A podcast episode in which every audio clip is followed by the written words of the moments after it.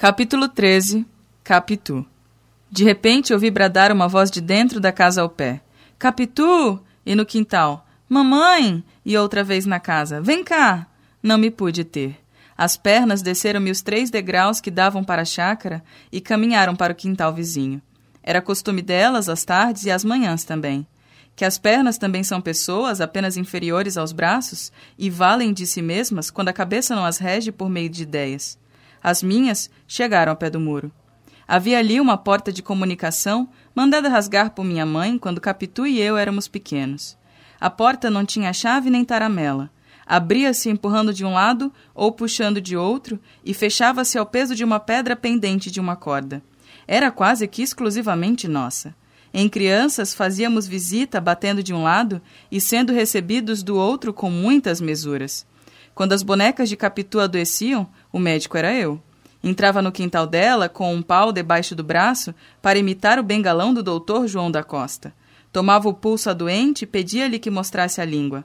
É surda, coitada! exclamava Capitu. Então eu coçava o queixo, como o doutor, e acabava mandando aplicar-lhe umas sanguessugas ou dar-lhe um vomitório. Era a terapêutica habitual do médico. Capitu! Mamãe! Deixa de estar esburacando o muro! Vem cá! A voz da mãe era agora mais perto, como se viesse já da porta dos fundos.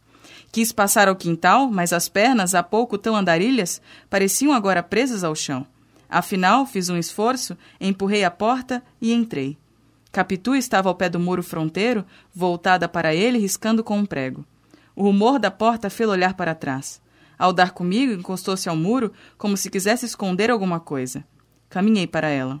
Naturalmente, levava o gesto mudado, porque ela veio a mim e perguntou-me inquieta: Que é que você tem? Eu? Nada. Nada, não. Você tem alguma coisa. Quis insistir que nada, mas não achei língua. Toda eu era olhos e coração, um coração que desta vez ia sair, com certeza, pela boca fora. Não podia tirar os olhos daquela criatura de 14 anos, alta, forte e cheia, apertada em um vestido de chita, meio desbotado. Os cabelos grossos, feitos em duas tranças, com as pontas atadas uma a outra, à moda do tempo, desciam-lhe pelas costas. Morena, olhos claros e grandes, nariz reto e comprido, tinha a boca fina e o queixo largo. As mãos, a despeito de alguns ofícios rudes, eram curadas com amor. Não cheiravam a sabões finos nem águas de tocador, mas com água do poço e sabão comum trazia sem mácula. Calçava sapatos de duraque, rasos e velhos, a que ela mesma dera alguns pontos. Que é que você tem? repetiu. Não é nada, balbuciei finalmente. E emendei logo. É uma notícia. Notícia de quê? Pensei em dizer-lhe que ia entrar para o seminário e espreitar a impressão que lhe faria. Se a consternasse é que realmente gostava de mim. Se não, é que não gostava. Mas todo esse cálculo foi obscuro e rápido. Senti que não poderia falar claramente, tinha agora vista não sei como. Então, você sabe. Você sabe. Nisto olhei para o muro, o lugar em que ela estivera riscando, escrevendo ou esburacando, como dissera a mãe. Vi uns riscos abertos e lembrou-me o gesto que ela fizera para cobri-los. Então quis vê-los de perto e dei um passo. Capitu agarrou-me, mas ou por temer que eu acabasse fugindo, ou por negar de outra maneira, correu adiante e apagou o escrito. Foi o mesmo que acender em mim o desejo de ler o que era. Capítulo 14 A inscrição. Tudo que contei no fim do outro capítulo foi obra de um instante. O que se lhe seguiu foi ainda mais rápido. Dei um pulo e, antes que ela raspasse o muro, li estes dois nomes, abertos ao prego e assim dispostos: Bento, Capitolina. Voltei-me para ela. Capitu tinha os olhos no chão.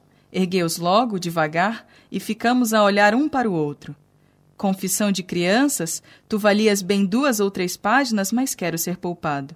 Em verdade, não falamos nada. O muro falou por nós.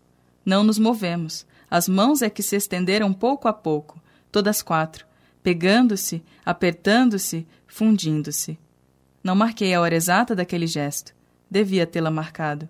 Sinto a falta de uma nota escrita naquela mesma noite e que eu poria aqui com os erros de ortografia que trouxesse, mas não traria nenhum, tal era a diferença entre o estudante e o adolescente.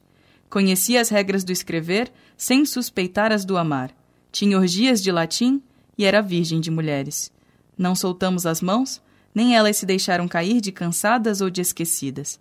Os olhos fitavam-se desfitavam-se, e depois de vagarem ao perto, tornavam a meter-se uns pelos outros. Padre Futuro estava assim diante dela como de um altar, sendo uma das faces a epístola e a outra o evangelho.